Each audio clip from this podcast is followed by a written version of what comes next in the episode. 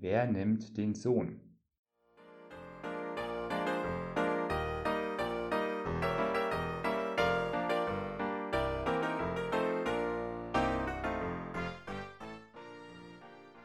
Ein reicher Mann und sein Sohn liebten es, seltene Kunstwerke zu sammeln.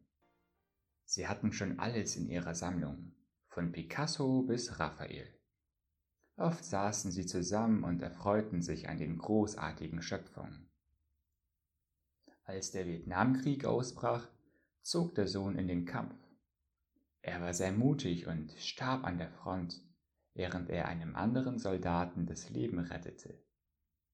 Der Vater wurde benachrichtigt und trauerte zutiefst um seinen einzigen Sohn.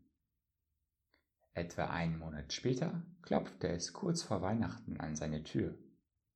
Ein junger Mann mit einem großen Paket in der Hand stand draußen. Er sagte, Sir, Sie kennen mich nicht, aber ich bin der Soldat, für den Ihr Sohn sein Leben opferte. Er hat an diesem Tag vielen das Leben gerettet, und er trug mich gerade in Sicherheit als ihn eine Kugel mitten ins Herz traf und er auf der Stelle starb. Er hat oft von ihnen und ihrer Liebe für Kunstwerke gesprochen. Der junge Mann streckte ihnen sein Paket entgegen. Ich weiß, es ist nicht viel und ich bin nicht wirklich ein großer Künstler, doch ich glaube, ihr Sohn hätte gewollt, dass sie das hier bekommen. Der Vater öffnete das Paket. Es war ein Porträt seines Sohnes, das der junge Soldat gemalt hatte. Der Vater starrte in Ehrfurcht auf die Art und Weise, wie dieser die Persönlichkeit seines Sohnes in dem Gemälde eingefangen hatte.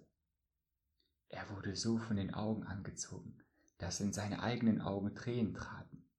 Er dankte dem jungen Mann und bot ihm an, für das Bild zu bezahlen.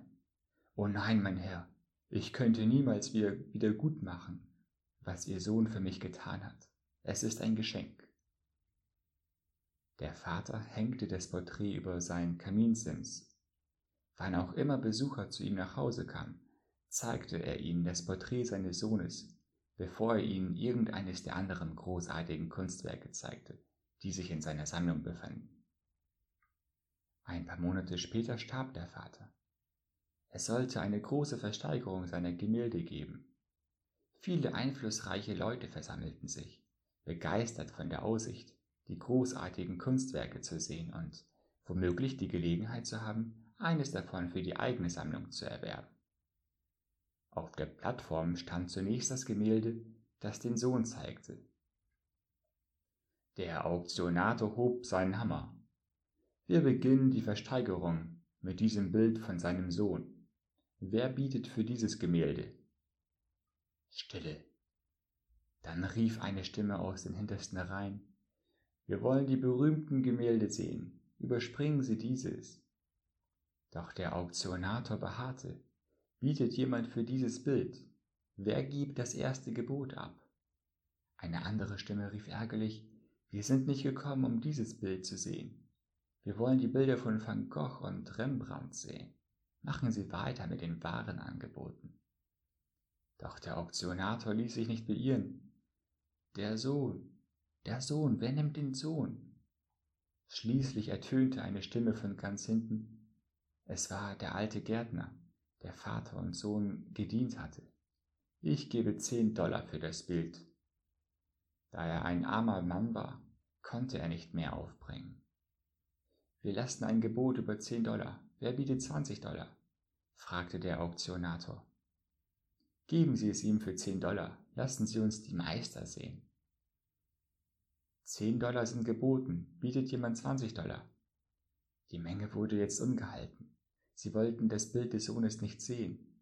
Sie wollten die wertvollen Investitionen für ihre Sammlung sehen. Der Auktionator schwang den Hammer. Zehn Dollar zum ersten, zehn Dollar zum zweiten und zehn Dollar zum dritten. Verkauft für zehn Dollar. Ein Mann in der zweiten Reihe rief, nun machen Sie weiter mit der Sammlung. Doch der Auktionator legte seinen Hammer nieder. Es tut mir leid, aber die Auktion ist vorbei. Aber was ist mit den anderen Gemälden? Es tut mir leid, aber als ich bestellt wurde, um diese Versteigerung durchzuführen, bin ich von einer geheimen Klausel im Testament in Kenntnis gesetzt worden, die ich erst jetzt, nach der Versteigerung des Gemäldes von seinem Sohn, bekannt geben darf. Es sollte ausschließlich das Gemälde des Sohnes versteigert werden. Wer auch immer dieses Gemälde kaufen würde, soll das gesamte Vermögen einschließlich der Kunstsammlung erben. Derjenige, der den Sohn genommen hat, bekommt nun alles. Gott gab vor 2000 Jahren seinen Sohn hin, damit dieser an einem grausamen Kreuz sterben sollte. Ähnlich wie der Auktionator lautet auch seine heutige Botschaft an uns. Der Sohn, der Sohn, wer nimmt den Sohn? Denn wer auch immer den Sohn nimmt, bekommt alles.